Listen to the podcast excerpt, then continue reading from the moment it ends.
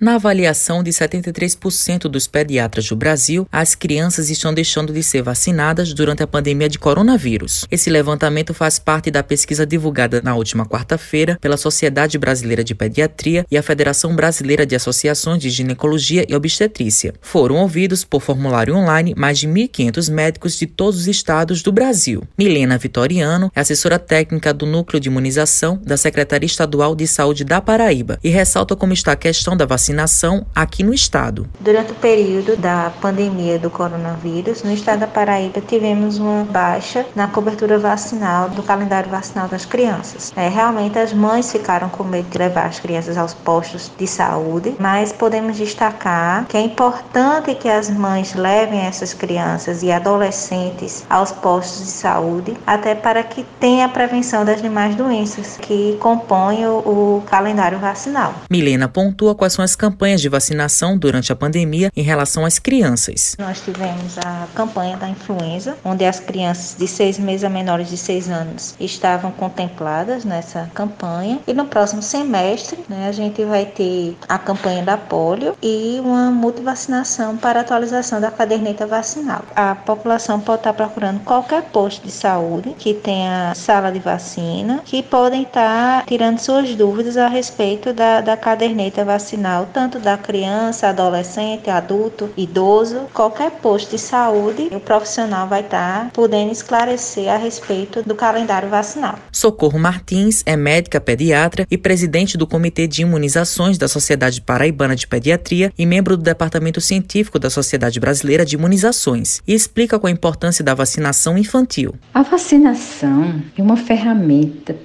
primordial e é utilizada como importante instrumento de promoção de saúde e proteção contra doenças infecciosas nas nossas crianças. As vacinas, elas constroem defesas com a formação de anticorpos. Através da vacinação em massa e atingindo altas coberturas vacinais, conseguimos erradicar do planeta a varíola. Estávamos em vias da eliminação da polio, o sarampo vinha sendo controlado. A especialista comenta se a falta de informação por parte dos pais em relação à vacinação infantil. A grande maioria dos pais não conhecem as doenças que foram controladas ou erradicadas pelas vacinas. Consequentemente, eles perderam a percepção e a gravidade delas e não valorizam as vacinas como importante arma de proteção para essas doenças imunopreveníveis. Ao mesmo tempo em que eles são influenciados por falsas informações de fake news, esquecem